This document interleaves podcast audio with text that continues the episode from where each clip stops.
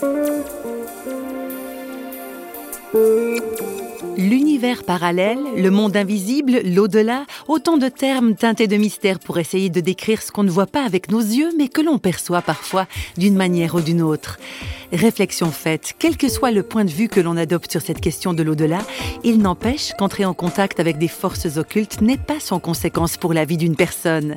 Parmi les témoignages sur le sujet, on trouve celui de Franck Alexandre.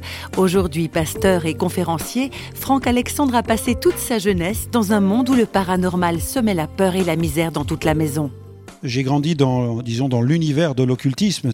Ma mère était en fait euh, cartomancienne, radiesthésiste, et avec elle, euh, je découvrais en fait le monde paranormal avec euh, l'occultisme et la parapsychologie. Mes amis à l'école, très vite, ont su que ma maman avait son cabinet de consultation, alors on m'affublait de ce sobriquet fils de la sorcière.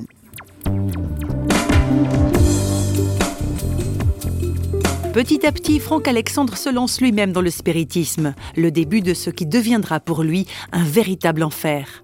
Le spiritisme, je le comparerais à une forme de labyrinthe. Vous voyez, on rentre dans un corridor et puis une porte s'ouvre sur le côté, donnant accès à un autre corridor, une autre porte. C'est comme une forme de suspense qui est entretenue, où l'on croit qu'on va trouver la réponse, les esprits nous apportent des réponses, mais finalement, les puissances nous attirent pour nous perdre dans le spiritisme. Et, je m'y suis perdu.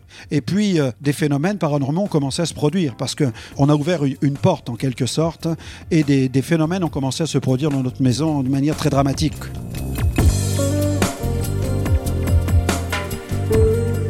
Franck Alexandre se retrouve au bord du suicide, complètement désespéré. Il lance alors un SOS vers le ciel. J'étais dans un état de délabrement moral, physique, spirituel, psychologique. J'étais désespéré. J'ai quitté cette maison et j'ai dit à mes parents, je n'y reviendrai plus.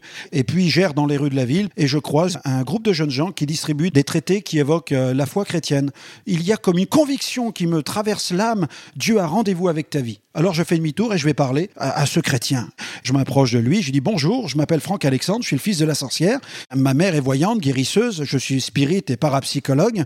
Je dis mes parents veulent divorcer, mon frère consomme de la drogue, de l'alcool. Et je lui dis la maison est hantée de la cave au grenier, même le chien est possédé. Vous avez une solution pour les gens comme nous? Et tout simplement, il a ouvert sa Bible, il m'a lu un passage du Deutéronome dans l'Ancien Testament où l'occultisme est condamné. Et là, étrangement, je lui dis alors Dieu existe, monsieur. Parce que dans votre livre, Dieu parle de moi, Dieu parle de ma vie. Et si je devais écrire un mot sur le mur de ma maison, j'écrirais maudit. Parce que, monsieur, nous sommes vraiment maudits. Alors je lui dis comment vous faites partir euh, une, malédiction? Il me dit il faut rencontrer Jésus. Je dis mais attendez, vous n'y pensez pas. J'ai suivi les, cours de religion à l'école et il faut que je vous dise vous n'êtes pas au courant. Jésus a fini sa vie sur une croix, il est mort. Il me dit peut-être que dans ton livre d'histoire il est écrit que Jésus est mort. Et là, il brandit sa Bible et il me dit, dans ma Bible, il est marqué qu'il est ressuscité, qu'il est vivant. Ah, je lui dis, mais attendez, vous êtes plus fou que moi alors. Vous croyez vraiment que le Christ est vivant et qu'il peut changer quelque chose? Il me dit, oui, tu peux le rencontrer. Et c'était pour moi une, une révélation. J'ai vécu une révélation du Christ. C'était très profond. J'ai eu la conviction qu'il existait. J'ai senti vraiment la présence du Christ et je l'ai invité dans mon cœur. Et là, ça a été la délivrance. J'ai vécu une visitation. Un témoignage pour le moins étonnant, mais Franck Alexandre n'est pas la seule personne à avoir fait une telle expérience. Jésus-Christ le dit lui-même, Je ne rejetterai pas dehors celui qui vient à moi.